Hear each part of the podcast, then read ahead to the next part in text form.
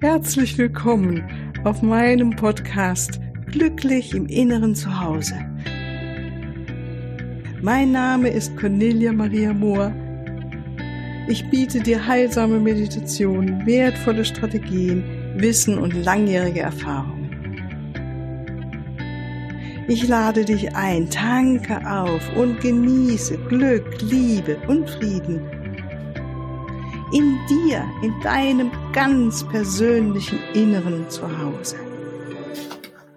Ich freue mich auf dich.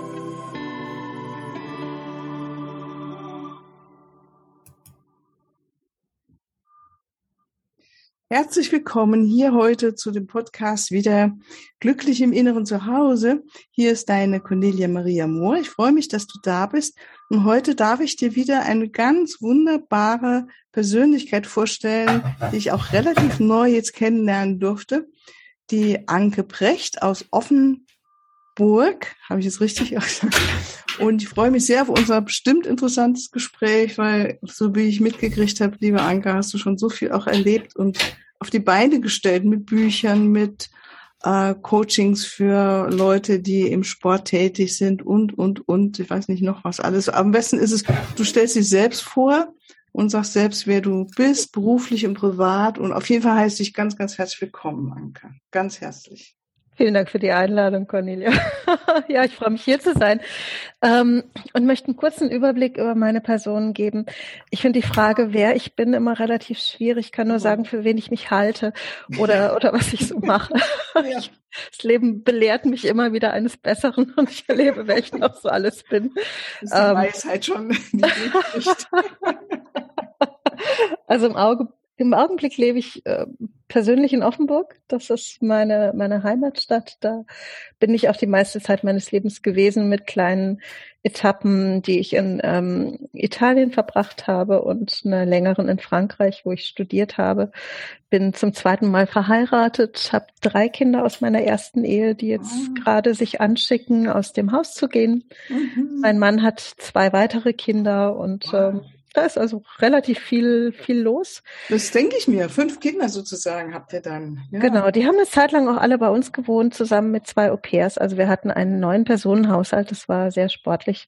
Ja, hallo. Und ähm, ja, voller spannender Erfahrungen, weil da natürlich auch immer wieder Menschen aus anderen Ländern bei uns gelebt haben. Ja, ja. Ich glaube, das sagt schon relativ viel über mich, weil ich ähm, ja mich selber für einen, einen sehr offenen Menschen halte. Das heißt, unser Haus ist immer offen, es kommen viele Leute und gehen wieder und manche bleiben auch. Ähm, ich habe viele Freunde aus dem Ausland inzwischen auch, teilweise eben solche, die da übrig geblieben sind aus dieser Zeit, aber auch welche aus dem Studium oder Kollegen, die ich bei irgendwelchen Kongressen kennengelernt haben, habe und wo wir in Kontakt geblieben sind.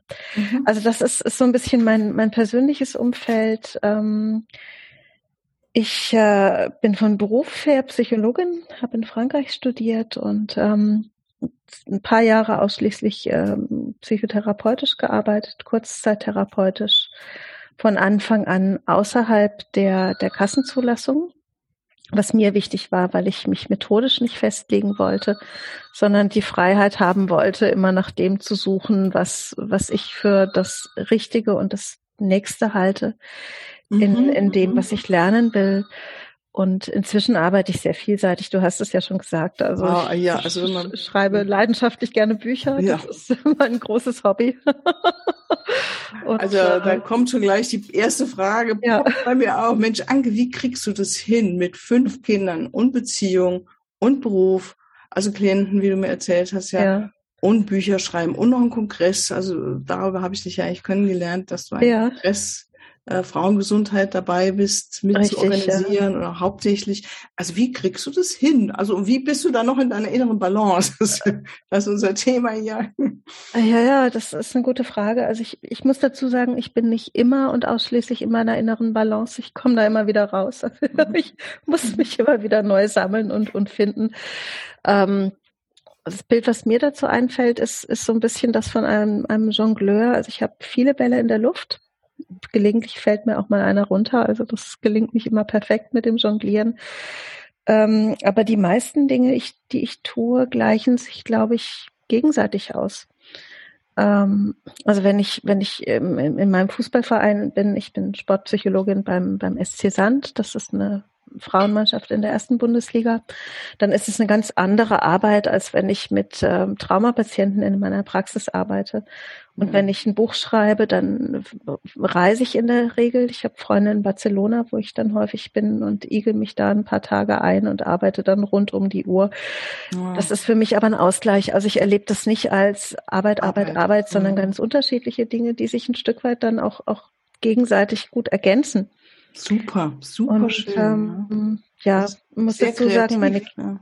mhm. das ist so. Und die Kinder, die sind äh, ja inzwischen also 14 und älter. Der Älteste hat gerade Abi gemacht. Die sind so weit selbstständig, dass sie mich inzwischen eigentlich gar nicht mehr brauchen. Das heißt, ähm, mhm. wenn die hier sind, teilweise sind meine Kinder auch bei ihrem Papa, dann kann es gut sein, dass ich nach Hause komme und steht was zu essen auf dem Tisch, weil meine Tochter gekocht hat oder mein Sohn was mitgebracht hat und die putzen auch mal und oh, mal, man sich selbstständig um ihre Hausaufgaben. ja, die mussten. Mama hat immer gearbeitet und die Au-pairs, die haben nicht immer den Durchblick gehabt, dann haben die sich selber organisiert. okay, da können wir fast einen eigenen Podcast machen für die Mütter unter uns. ja, können wir gerne machen. Also es gab viele Leute, die haben meine Kinder lange bemitleidet, weil sie sagten so, hey, Mama ist gar nicht so viel da und dann kommen so komische Leute aus dem Ausland und dann habt ihr so einen eigenartigen Chinesen als, als Au pair und so. Aber die können tiptop mit Stäbchen essen, sind da stolz drauf und so. Also es hat ja, man kann da ganz spannende Sachen für die Kinder auch, auch bewirken. Mhm. Not macht erfinderisch sozusagen. Mhm. mhm. Genau. Also da, da bin ich wirklich immer wieder am Jonglieren und ähm, also es wäre vermessen zu sagen, das klappt immer gut und ich bin immer in Balance. Ich, ich lerne, ich übe noch. ja, ja, du, ich glaube, das sind wir alle, egal ja. wie lange wir schon auf dem Weg sind und auch mit Meditation, also mein Gott. ich bin mit Sicherheit auch nicht immer, immer überhaupt nicht. Ich übe, wir gerade, mein Mann, ich, wir sagen oft, ab, aufregen und wieder abregen, aufregen und abregen. Und dann hat mir mal ein Aussage von dem Dalai, Dalai Lama gut geholfen. Der sagte, hatte jemand ihn gefragt, werden Sie denn noch wütend? Und da sagte er, ja, und grinste so, aber nicht mehr so lange. Und das hat mir so gut getan. Dachte, ja, das ist es. weißt du, diese Kunst zu äh, lernen, dass wir nicht mehr so lange an etwas dranhängen müssen. Also ich musste es wirklich lernen. In meinem, mhm. ne? Hast du denn irgend sowas wie eine spirituelle Praxis? Machst du da irgendwas, also um oder auch, dass du in der Balance bleibst oder flowst du so durchs Leben und sagst, ach, wenn ich so kreativ bin, Bücher schreibe, das ist das, was mir wieder die Kraft gibt, so in meiner Ausrichtung Glück zu sein. Vielleicht da nochmal so mehr was dazu mhm. sagen. Ähm, ich ich habe keine äh, standardisierte spirituelle Praxis. Mhm. Das nicht. Ich meditiere oft. Ähm, aber sehr, also sehr unregelmäßig. Es kann sein, ich setze mich mittags mal fünf Minuten hin. Mhm. Wenn ich in der Praxis eine Pause habe, dann kann es sein, dass ich am Wochenende mal länger meditiere. Ähm, ich meditiere am liebsten im Wald. Ich habe einen Platz, wo ein alter Stein steht. Da sitze ich gerne, wenn es dunkel ist und meditiere. Aber das lässt sich nicht immer einrichten. Also ich bin so ein, sagen wir mal, so ein etwas schlampiger Meditierer. Mhm. So bei Bedarf, wenn ich merke, so, oh, es zählt mir jetzt mal wieder richtig gut oder ähm, manchmal auch, wenn ich einfach die Zeit finde. Und wenn ich äh, mal verreise, dann meditiere ich viel gerne am Meer. Also ich mag, mag gerne mich mit der Natur verbinden. Das, glaube ich, ist für mich eine große Kraftquelle. Und ähm, ansonsten meditiere ich sehr, sehr einfach. Also ich habe keine komplizierte Praxis. Ich verbinde mich mit den Menschen, die mich beschenkt haben in meinem Leben, die mir wichtig sind konzentriere mich einen Moment auf ein Thema, was mir gerade was bedeutet oder wo ich eine Antwort suche und ja, denke dann an jene, die ich auch selber beschenken und bereichern möchte. Also das ist so die Basis meiner, meiner spirituellen Arbeit. Super. Ansonsten versuche ich offen zu sein für, für alle Phänomene, die mir begegnen und mhm. die ich nicht immer verstehe und äh, häufig auch mit großem Staunen betrachte. Also es klingt so für mich, versuchst du mal, ich weiß nicht, ob ich dich da richtig verstanden habe, also es ist ja schon eine Herzensverbindung, wenn du sagst, du denkst an liebe Menschen, mit denen du dich so nah fühlst und wie du andere beschenken kannst. Ja, also für mich ist die spirituelle Arbeit keine, ähm, wie soll ich sagen, es ist keine, keine individuelle Arbeit. Also es ist nichts, was mich alleine betrifft, wenn ich spirituell arbeite, sondern ich sehe das immer als eingebunden in, in das Leben, in dem wir sind. Und ähm, ich weiß ja aus meiner Arbeit, dass Menschen erstmal soziale Tiere sind. Also wir sind immer in Verbindung mit allen Menschen und mit der Welt um uns herum. Das heißt, was auch immer ich für mich tue und für meine, für mein Gleichgewicht, für meine Spiritualität, das tue ich automatisch auch für die Welt. Mhm. Und was die Menschen so um mich herum tun, tun sie automatisch auch für mich mit. Ja, ja, ja so ist es. Ja. Und ähm, mhm. ich glaube, wir können gar nichts tun als unverbundene Wesen, auch wenn wir uns das manchmal einreden, aber ich denke nicht, dass es möglich ist. Mhm. Mhm. Ja gut, also ein bisschen anders, also ich beides aber darum geht es jetzt gerade gar nicht, sondern so, wenn ich so den Begriff des innere Zuhause, kannst du denn da was mit anfangen oder ist dir das eher fremd oder kannst du da? Ich meine, ist das eine, es ist eine schöne Metapher.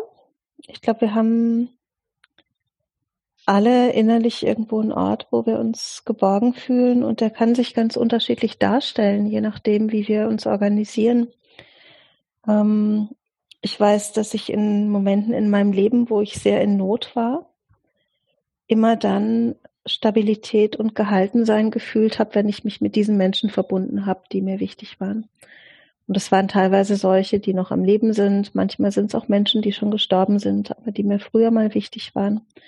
Und ich glaube, dass, dass diese Verbindung für mich eine Art Zuhause ist oder der Boden, mhm. auf dem ich wachse. Ja, ja, ja. ja. Mhm. Ähm, und mhm. gleichzeitig gibt's gibt's wiederum auch, auch andere Übungen, die mich mit mir selber verbinden. Ja, mhm. wenn ich, wenn ich, wenn ich singe, wenn ich mich manchmal bewege, wenn ich in der mhm. Natur bin. Genau, ähm, also einfach in Verbindung mit, mit Sachen, die mich innerlich sehr berühren und wo ich sehr mhm. mitschwinge. Ja, ja, ja. Deshalb kann ich mit dem Begriff wirklich was anfangen. Ja, ja schön. Also das, das finde ich auch immer wieder schön an unseren Interviews, dass es so eben so ganz unterschiedliche Empfindungen und Erfahrungen von diesem inneren Raum gibt und dort gleichzeitig so was Ähnliches, dass in dieser Verbundenheit, wie du es jetzt nannst, oder wirklich so ankommen bei sich oder wie man, ja. Hm. Ähm, ja, ich meine, was würdest du aus deiner Erfahrung, du hast jetzt schon auch so viel erlebt und machst und tust und bist kreativ, was würdest du sagen für unsere Zuhörer, Zuhörerinnen, was ist, ähm, wie so ein gute Tipps oder Hinweise für ein glückliches Leben? Also was willst du da rausgeben? Die ganz große Nummer, ja. Die ganz große Nummer. Danke. Cornelia, ähm, glückliches Leben. Puh, also wir müssen erstmal Glück definieren. Ähm, für mich ist ein glückliches Leben ein, ein sinnvolles Leben. Mhm. Und ich unterscheide gerne Glück von Spaß, also mhm. Glück ist für mich kein Gefühl. Mhm. Ähm, auch wenn es viele Gefühle gibt, die einen glücklichen Zustand ähm, beleben können oder bewohnen können. Also Glück kann sich im Frieden anfühlen, in Balance. Es kann ein stimmiges Gefühl sein und stimmig kann aber auch bedeuten, dass ich ähm, traurig bin. Mhm. Ähm, Freund von mir ist, ist schwer krank. Mhm äh, im Augenblick. Und ähm, wenn ich an ihn denke, fühle ich mich traurig, merke mhm. ich schwer und ich habe Wasser hinter den Augen. Mhm. Und das gehört für mich für, zu einem glücklichen Leben dazu, weil es mir zeigt, wie wichtig er mir ist und äh, ja. wie mhm. verbunden wir sind. Also ja. Glück ist, ist eine ganze Summe von Gefühlen für mich. Schön, ja. Das heißt, ähm, ich glaube, einerseits hat es was damit zu tun, dass ich mich einlasse auf das, was ist. Mhm. Dass ich wirklich hinschaue, dass ich in, in, in Berührung gehe. Mhm. Und gleichzeitig ist es aber auch eine, eine Ausrichtung, die ähm, eine spezielle ist. Und ähm, mich hat sehr äh, beeindruckt ähm, ein Vortrag von der Philosophin Ariadne von Schirach, mhm. die zum, zum Sinn mal gesagt hat, dass äh, sie drei Fragen äh, oder dass ihr drei Fragen bei der Orientierung helfen, nämlich die erste, ähm, was für ein Mensch möchte ich sein? Mhm. Und ich glaube, wenn ich der Frage folge, dann komme ich zu dem, was für mich stimmig ist und wo ich sage, ja, da, da bin ich und da bin ich echt. Mhm. Und das ist, glaube ich, sehr, sehr wichtig. Und die zweite Frage lautet, wie möchte ich mit anderen Menschen umgehen? Mhm. Und auch die hilft mir bei der Orientierung nach, wie muss ich mein Leben leben, damit es sinnvoll ist, also da, damit es einen mhm. Sinn enthält und ich irgendwann mal zurückschaue und sage, ja, das war gut, ja, ja, ja es ja. hat sich gelohnt. Also nicht nur für mich, sondern es hat sich überhaupt gelohnt. Und ähm, die dritte Frage, die sie stellt, lautet, ähm, in, in was für einer Welt möchte ich leben? Mhm. Und für mich sind diese Fragen eine wichtige Orientierung mhm. und helfen mir dabei, weil du ja so über Tipps gesprochen hast, ja, äh, gute Entscheidungen zu treffen. Mhm. Also auch zu überlegen, was hat jetzt Priorität, mhm. was ist jetzt wirklich wichtig. Und äh, wenn ich heute die Wahl habe zwischen fünf Sachen, die ich machen kann oder sollte, dann kann ich mich da orientieren, um zu wissen, was ist denn das, womit ich meine Zeit jetzt wirklich verbringen möchte. Ach, ja, wunderbar, hast du wunderbar ausgedrückt. Danke, Anke. Ja, also ich finde das wirklich sehr bereichernd. Hm ist nochmal so eine ganz andere Seite von drauf geguckt, aber nicht, und ich finde es so sehr, sehr verständlich, ja, wie du das mhm. erzählst. Mhm. Ja, also eben nicht diese gängige Mhm. Die Idee von Glück, dass ich einfach happy bin und jeden Morgen fröhlich aufstehe. also, aufstehen kann auch mal wehtun in diesem glücklichen Leben, ja. Stimmt. Also nicht nur, weil es zwickt und zwackt oder so. Ich merke so, oh, mal wieder ein bisschen mehr Yoga machen oder so. ja, ja. Auch das, aber ja, vor ja, allen ist Dingen. interessant. Ja, dieses morgens, ne? Also ich bin jetzt auch nicht so jemand, der morgens aufsteht voller Freude, sagt, yeah, wo ist das Leben? Also brauche immer so meine Phase auch reinzukommen. Und mhm. es gibt ja andere, die stehen ja wirklich auf und heben die Arme und sagen Halleluja so ungefähr. Mhm. Also da gibt's wohl auch Unterschiede. Mhm. Ich meine, hast du in, eigentlich in deinem Leben, also privat oder beruflich schon mal was so gehabt, wo du sagst, das war wirklich ein Wendepunkt, wo ich nochmal eine tiefe mich woanders hin orientiert habe, was verstanden habe für, über mich oder über das Leben. Ähm, ja, wo es vielleicht auch schwer war oder wie so ein Aha-Moment. Also sowas finde ich auch immer schön, nochmal, wenn wir schon einiges im Leben erlebt haben, das nochmal so auf den Punkt zu bringen. Es gab viele Momente. Interessanterweise waren es überwiegend, überwiegend die schweren, also Situationen, die ich überhaupt nicht haben wollte. Ähm, ich, ich denke an eine Situation mit meinem Sohn, der, als er acht war, aufgrund einer angeborenen Blutgerinnungsstörung nach einer Mandel-OP eine Nachblutung hatte mhm. und da fast gestorben wäre. Mhm. Also da wurde ich ins Krankenhaus gerufen, wo ihn sein Vater notfallmäßig hinbrachte und der Junge hatte fast drei Liter Blut verloren und ist also mhm. wirklich so auf dem, auf dem letzten, auf dem letzten Atemzug noch gerettet worden mhm. Und hatte dann unterwegs zum Krankenhaus auch eine Naht Nahtoderfahrung, von der er danach erzählt hat. Und äh, wo er sich wunderte, dass unter den vielen Seelen, die er da gesehen hat, während un unter ihm das Auto raste, die Uroma nicht war, weil er dachte, die müsste ihn doch jetzt abholen. Ja. Oh, süß. ich dann wirklich erst so, doch scheiße, was sage ich dem jetzt? Weil der war so enttäuscht, dass er immer noch da war und noch Schmerzen hatte und alles war oh. so blöd und da war alles so schön und leicht. Wow. Und dann habe ich ihm gesagt, hey, wahrscheinlich hast du hier noch was zu erledigen? Mhm. Ja, die Uroma wusste, du bist noch nicht dran, sonst wäre die schon gekommen. Und das hat er dann zähneknirschend akzeptiert.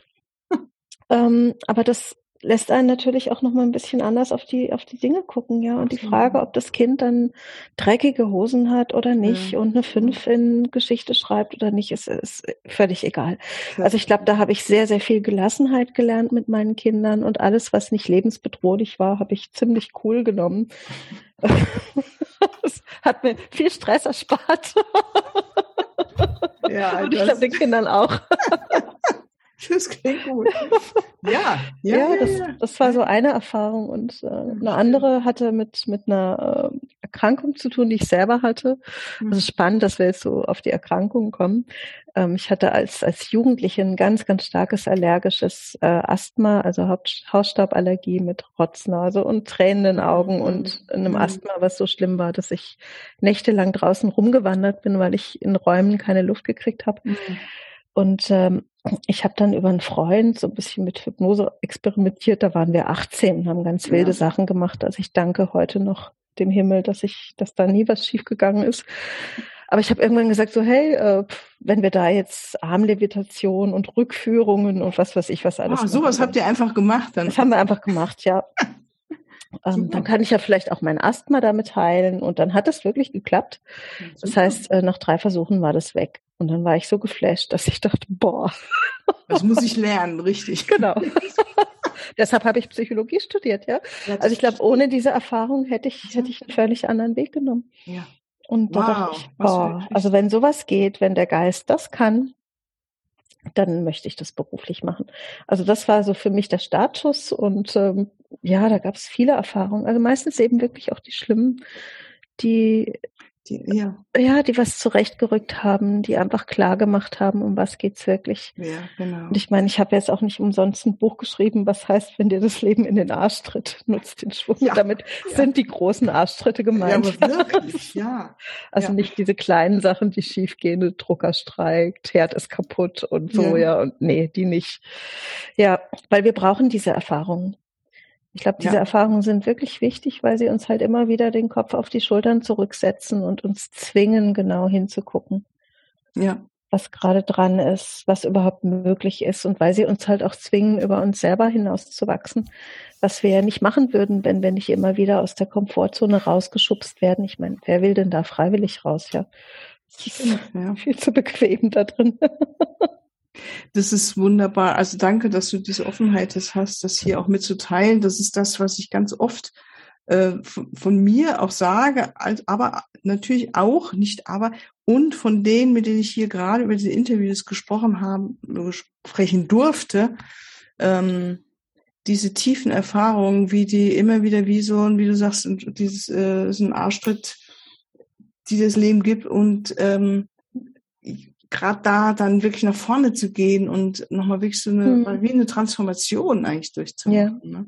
mhm. ja ich, ich merke, ich bin manchmal ein bisschen ähm, am Hadern mit, ähm, dieser Idee, na ja, es ist, es ist alles für was gut und vieles soll so sein, weil manchmal passieren auch wirklich ganz schlimme Sachen, die mhm. definitiv nicht so sein sollen, vermute ich.